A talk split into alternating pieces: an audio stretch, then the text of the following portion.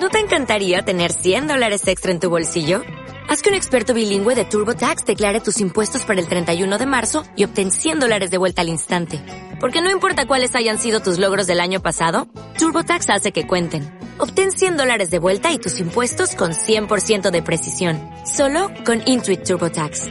Debes declarar para el 31 de marzo. Crédito solo aplicable al costo de la presentación federal con TurboTax Full Service. Oferta sujeta a cambios o cancelación en cualquier momento.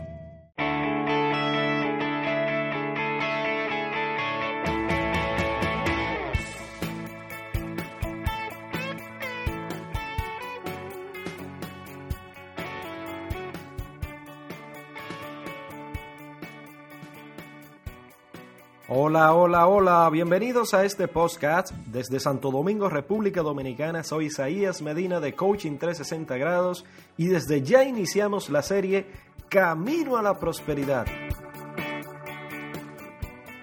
Una serie pensada para ti con la idea que sirva como una ayuda temporal para ver tu vida desde otra perspectiva, con otra óptica y que eso permita sobrepasar tus limitaciones autoimpuestas o limitaciones plantadas en ti por otras personas.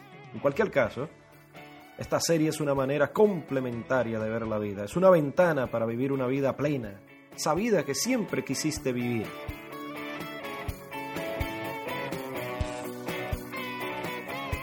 Puedes bajar este audio en iBox y Bechica OOX o escucharlo en nuestra página de Facebook Coaching-360. La vez pasada hablábamos de las primeras leyes de las cuales hablaremos en toda esta serie. Leyes inexorables, inmutables, las cuales debemos conocer y trabajar en armonía con ellas. ¿eh? Eh, la primera de ellas, decíamos, era la ley del control, que o bien usted está satisfecho consigo mismo, tiene sentimientos positivos sobre sí, hasta el punto de que eh, siente que controla su propia vida, o bien tiene sentimientos negativos sobre sí mismo, hasta el punto que siente que no controla su propia vida. ¿eh? La segunda ley era la ley del accidente. Dice sencillamente que al no planificar, usted está planificando el fallo. La tercera ley era la ley de causa y efecto. Dice que para cada efecto en la vida hay una causa específica. Todo lo que sucede en el universo sucede por un motivo. Nada se produce por accidente. La cuarta ley era la ley de la creencia, la quinta la ley de las expectativas, la sexta la ley de la atracción, la séptima la ley de la correspondencia. ¿eh? Esas eran las siete leyes que hablábamos anteriormente. El día de hoy estaremos conversando de la potencialidad humana. ¿Se ha preguntado alguna vez qué es lo que explica la enorme diferencia en resultados y rendimiento entre una persona y otra? Usted sabe que una persona que gana 5 millones eh, de dólares, de pesos al año no es 10 veces más lista o mejor que otra que gana 500 mil pesos o 500 mil dólares al año. ¿Por qué la diferencia es de un factor de 10? Eh? Y si sube hasta el tope de la escala, hasta una persona que gana 50 millones, ¿eh? de lo que sea, es una persona 100 veces mejor y más lista que la persona que gana 500 mil. Imposible, ¿verdad? No, no, no nos parece razonable. En la década de los 80 se realizaron muchos estudios sobre el coeficiente de inteligencia. En uno de ellos se seleccionaron a mil hombres y mujeres entre la población y se les hicieron pruebas para determinar sus coeficientes. Pues se halló que la persona con mejores resultados de las mil seleccionadas era solo eh, dos veces y media más inteligente que la persona con peores resultados de esas mil. Solo una diferencia de dos veces y media y probablemente sucede lo mismo para toda la población. Por tanto, ¿A qué se debe la diferencia? Eh? Cuando hablamos de la potencialidad humana, eh, llegamos a una fórmula muy sencilla que se desarrolló hace algunos años y quizás lo explica un poco. La fórmula se explica con lo que llamamos AC, atributos congénitos, las cualidades, la inteligencia, la capacidad, el temperamento, las cosas con las que uno nace y que en realidad poco puede cambiar, más los atributos adquiridos.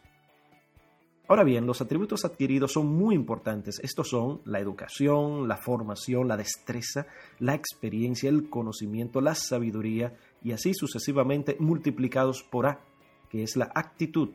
Es igual a la potencialidad humana individual o el rendimiento humano individual o, los resultados individuales, si, si lo prefiere, ¿verdad?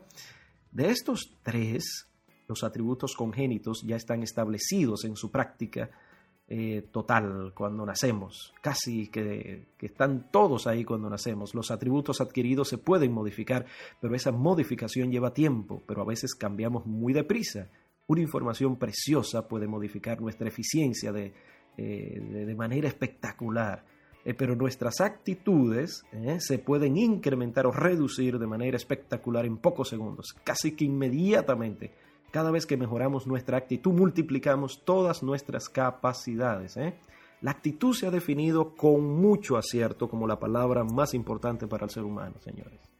Todo lo que hacemos en la vida, según un estudio realizado en Harvard hace ya unos años, hace unos 25 años de esto, entre un grupo de especialistas en, selección de ejecutivos, se basará en 85% en la actitud. El 85% de su éxito estará determinado por su actitud. ¿eh? Esto lo corroboró este grupo de ejecutivos, de altos ejecutivos. Esto quiere decir, según como sea de positiva su actitud mental, así será el éxito que consiga. Sin duda, las personas con actitudes positivas tienden a avanzar más deprisa, ascender en las empresas, ganar más dinero, obtener más satisfacción de la vida, y así un largo etcétera. ¿eh? Ahora bien, una actitud positiva no significa que usted tenga que ir por las calles bailando y tirando flores y, y sonriéndole a todo el que le pase por al lado. Solamente requiere que aplique una actitud o un enfoque general constructivo a su trabajo, a su vida, a los problemas que encuentra, a sus relaciones. ¿eh? Ahora bien, ¿de dónde vienen las actitudes? Pues las actitudes vienen de las expectativas. Es muy sencillo. Ya hemos hablado de ello la última vez que que conversamos. ¿eh? Y una forma muy potente de mejorar su actitud de manera inmediata consiste en decir, creo que hoy me va a suceder algo maravilloso, creo que hoy me va a suceder algo maravilloso. Como ya hemos visto, nuestras expectativas en cuanto a los resultados determinan nuestra actitud.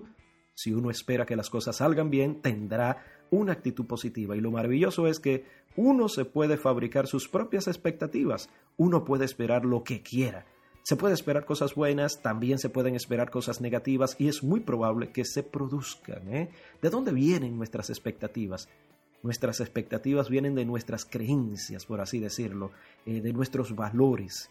Estos son el núcleo, los factores de motivación central o creencias, lo que nos lleva a una comprensión de nuestro potencial humano. Quiere decir que básicamente eh, nuestra actitud es una expresión externa de lo que está sucediendo en nuestro interior es consecuente con las leyes mentales de las que hemos hablado ya. ¿eh? Y por lo que se refiere a las creencias, cada uno de nosotros tiene una serie de creencias en nuestro interior muy profunda, ¿eh? unas creencias muy profundas que son las que los psicólogos denominan la autoimagen. La autoimagen, o más bien es su descubrimiento, es lo que muchos consideran como el acontecimiento más importante en el rendimiento humano en todo el siglo XX ¿eh? y lo que llevamos del XXI. ¿eh? personalmente estoy de acuerdo eh, con que la autoimagen es, si se quiere utilizar una analogía militar, el centro de mando o si desea utilizar una analogía tecnológica, el programa principal de su computadora. Consiste en una serie de creencias, valores, actitudes, sentimientos, ideas almacenados muy adentro eh, que son el resultado de prácticamente todas las experiencias que uno ha tenido en su vida. Algunos investigadores dicen que la autoimagen empieza a formarse incluso antes de nacer, pero la autoimagen, una vez que está establecida, precede, predice y determina los niveles de eficacia y rendimiento de todos los aspectos de la vida de uno. La autoimagen se convierte, mis queridos, en el centro de mando o en el programa principal. Entonces la autoimagen de este conjunto de creencias determina lo que uno dirá, lo que hará, cómo actuará y cómo se sentirá, incluso cómo reaccionará.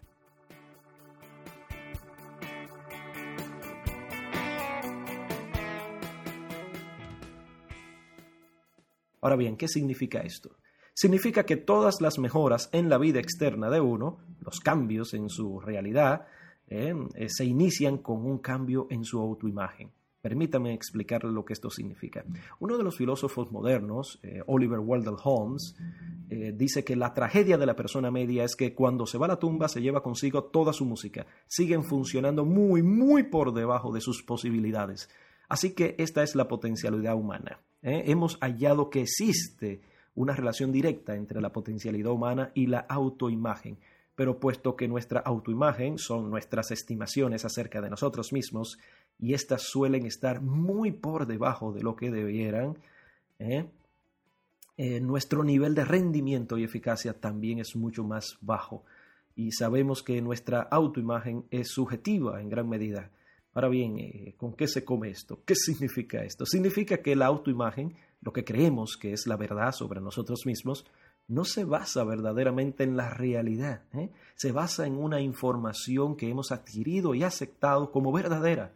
Y en la medida que uno crea algo acerca de uno mismo, lo que cree se convierte en realidad para uno porque se actúa en consecuencia. También sabemos que como adulto tenemos varias autoimágenes. ¿eh? Se tiene una autoimagen en cuanto a la forma de vestirse, en cuanto al peso, que tenemos, eh, lo que se come, el tipo de padre que uno es, el tipo de marido o mujer que uno es, el tipo de amante, el tipo de, conductor inclusive. ¿eh? Eh, ¿Cómo reaccionamos ante alguien que desafía nuestra autoimagen sugiriendo que no somos la persona que creemos ser? Nos ponemos a la defensiva, nos enfadamos, nos irritamos, resulta difícil llevarse bien con nosotros. Tenemos una autoimagen acerca de nuestra creatividad, de nuestra inteligencia, lo deprisa que leemos, lo bien o mal que hacemos deportes. Si uno practica varios deportes, tiene una autoimagen para cada uno de ellos.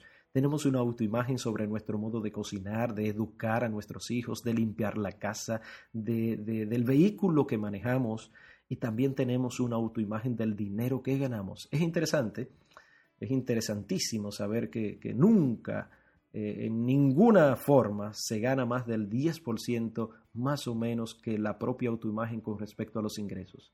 Es decir, eh, nuestra autoimagen determina nuestro nivel de ingresos. Esta autoimagen se denomina la zona cómoda e incluso si usted desea más dinero, hallará que la tendencia humana sobre cualquier acción consiste en luchar para situarse en una zona cómoda y permanecer allí.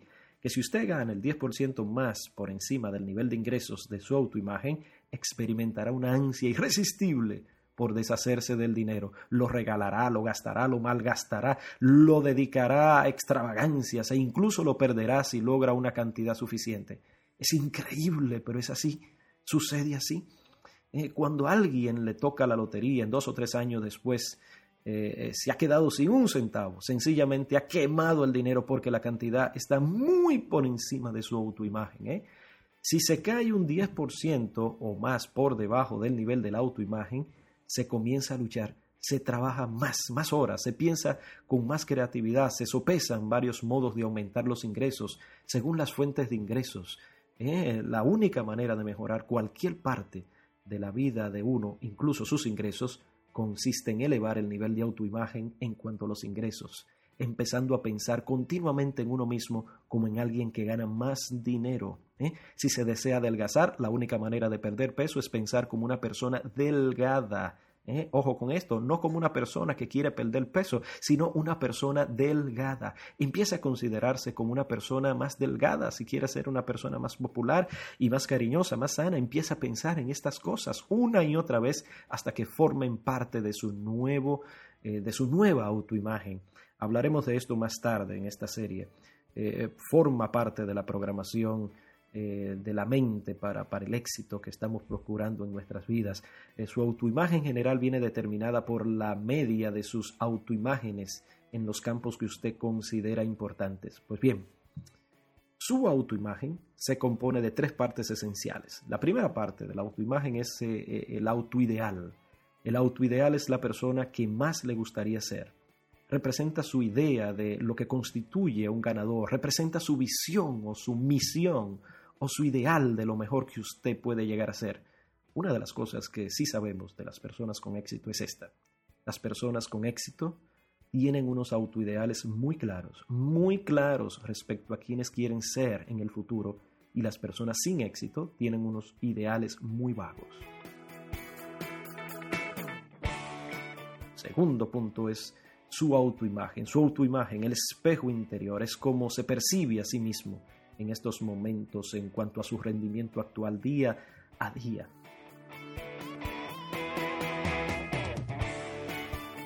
El tercer punto es su amor propio. Su amor propio corresponde a sus sentimientos en cuanto a sí mismo. Ah, los sentimientos en cuanto a sí mismos son la fuerza motriz, el motor, la potente fuerza de su subconsciente. Son la fuerza interna de su autoimagen y determinan prácticamente todo lo que le sucede. La mejor definición del amor propio es que usted se gusta a sí mismo. ¿Hasta qué punto este gusto por usted mismo le resulta evidente? ¿Cuánto se gusta a usted mismo en cuanto al empleado que usted es, en tanto al jefe que usted es, en tanto a esa persona que gana más dinero, en cuanto a, ese orador profesional, en cuanto a ese atleta que usted quiere ser, en cuanto a ese padre, madre fantástica que usted eh, quiere ser. ¿Cuánto se gusta? Eh? Su nivel de amor propio, explíqueselo a usted mismo. Es su sensación emotiva general en la relación con cualquier aspecto de su vida determina su rendimiento y eficacia en dicho aspecto. Esto es vital, este descubrimiento es oro molido, señores. Así que pónganlo en práctica, piensen en ello continuamente. Lo que es maravilloso, puesto que uno se convierte en lo que piensa, es que su autoimagen es maleable. Su amor propio se puede alimentar si se repite una y otra vez me gusto, me gusto, me gusto, me gusto. Cuanto más se repita me gusto, me gusto, cuanto más lo repita una y otra vez, más crecerá su amor propio. Y cuanto más crezca su amor propio, más se elevará su autoimagen general. Cuando su autoimagen general aumenta, usted rinde mejor en todo lo que intenta. Cada vez que se diga me gusto, me gusto, me gusto, me gusto, es como si estuviera poniendo una inyección de vitaminas psicológicas. ¿eh? Todo lo que ocurra que haga disminuir su amor propio hará que su rendimiento empeore, le hará equivocarse, ser desgraciado y un largo etcétera. ¿eh? El punto crítico con el gustarse a uno mismo, con el amor propio, es que en primer lugar nunca puede querer a nadie más que lo que se quiere a usted mismo, que su nivel de amor propio determina la calidad de sus relaciones con los demás. Y el segundo punto es que nunca puede esperar que nadie le quiera o respete más de lo que usted se quiere o respeta a sí mismo. El afecto y el respeto por uno mismo determinan las actitudes de los demás hacia uno mismo. Todas y cada una de las escuelas de psicología actuales están alcanzando un consenso en el hecho de que el aprecio y la aceptación verdaderos de uno mismo, en tanto que ser humano valioso y útil, producen un efecto sobre lo que a uno le sucede, sobre el grado de afecto que siente por uno mismo.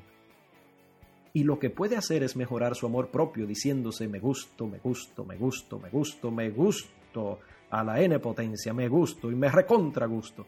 ¿Eh? Esto nos lleva a la pregunta, ¿de dónde viene el amor propio? Hemos hallado que la autoimagen es maleable en el sentido de que no se nace con una autoimagen, no se nace con una idea sobre uno mismo, no se nace con una autoimagen ni con amor propio, se nace con un sentido como potencialidad pura. ¿eh? Quizás sea esto la mejor manera de expresarlo, potencialidad pura.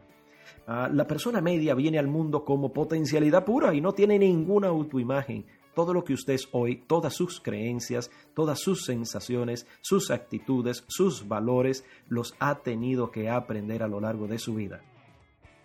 En la próxima semana estaremos hablando más de esto y hablando más acerca de los niños y, tanto que todos fuimos niños, pues debe interesarnos lo que vamos a comentar la próxima semana. Eh, puedes bajar este audio en iBox y Bechica OOX y, y escucharlo directamente en nuestra página oficial de Facebook de Coaching-360. Seguimos en contacto.